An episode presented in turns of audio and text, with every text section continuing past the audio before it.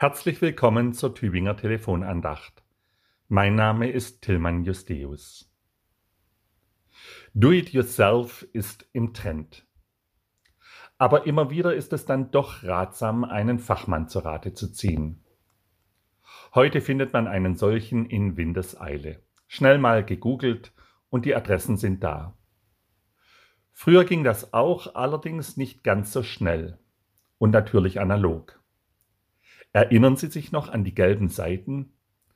Das gelbe Branchenverzeichnis, in dem man Fachfirmen nachschlagen konnte, es war damals unverzichtbar. Zum Beispiel, wenn man einen Klempner oder einen Heizungsinstallateur gesucht hat und Eigenversuche eher weniger angebracht waren. Und so gab es einen Werbeslogan, der manchen von Ihnen vielleicht noch bekannt ist. Zu sehen war eine gescheiterte Eigenreparatur, zum Beispiel von der Heizung oder im Sanitärbereich. Und dazu der Spruch, vielleicht hätte er jemand fragen sollen, der sich damit auskennt. Gelbe Seiten machen das Leben leichter. Auch in der heutigen Losung wird der Rat gegeben, einen zu fragen, der sich besser auskennt. Sein Rat ist nicht über die gelben Seiten zu finden, sondern durch den Propheten Gottes. Und es geht um weit mehr als um eine Heizung oder eine Sanitärinstallation. Die Situation, die uns da geschildert wird, wird, birgt eine beklemmende Aktualität. Da versucht Ahab, der König von Israel, den jüdischen König Josaphat zu einem Angriffskrieg zu überreden. Und Josaphat gibt seinen Amtskollegen diesen Rat. Frage doch zuerst nach dem Wort des Herrn.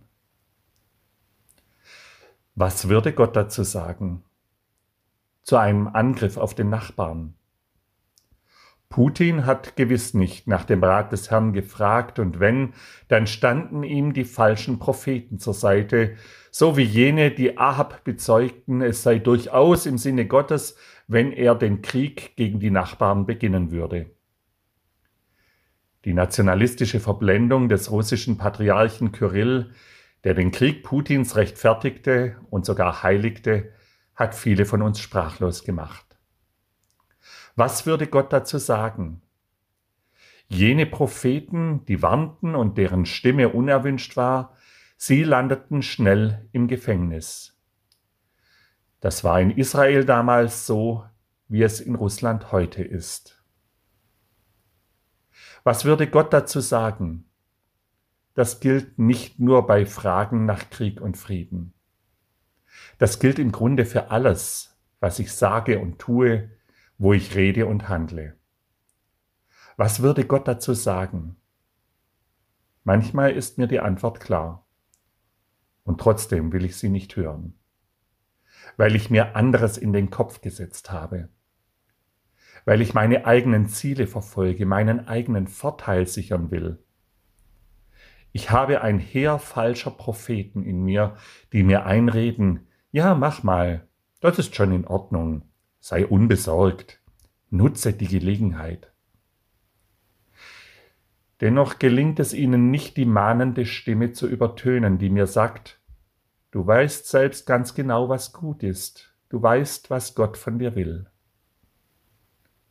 Micha hieß der kritische Prophet, den der König Ahab nicht hören wollte.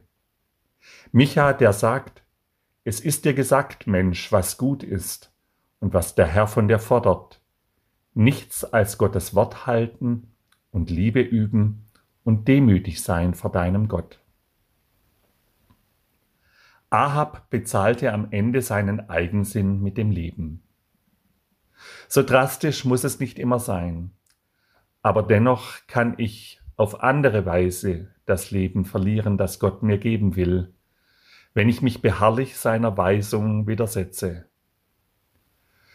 Gottes Wort halten, Liebe üben und demütig sein vor Gott, das klingt zunächst nicht so attraktiv. Und doch bringt es mich viel weiter, als wenn ich nur meinen eigenen Kopf durchsetzen will. Auch der Lehrtext aus dem ersten Timotheusbrief erinnert mich daran, dass ich doch eigentlich weiß, an wen und an was ich mich halten sollte. Bleibe bei dem, was du gelernt hast und was dir anvertraut ist.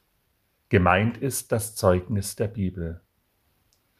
Das sind zwar keine gelben, aber dafür sehr weise Seiten, die das Leben gewiss leichter machen.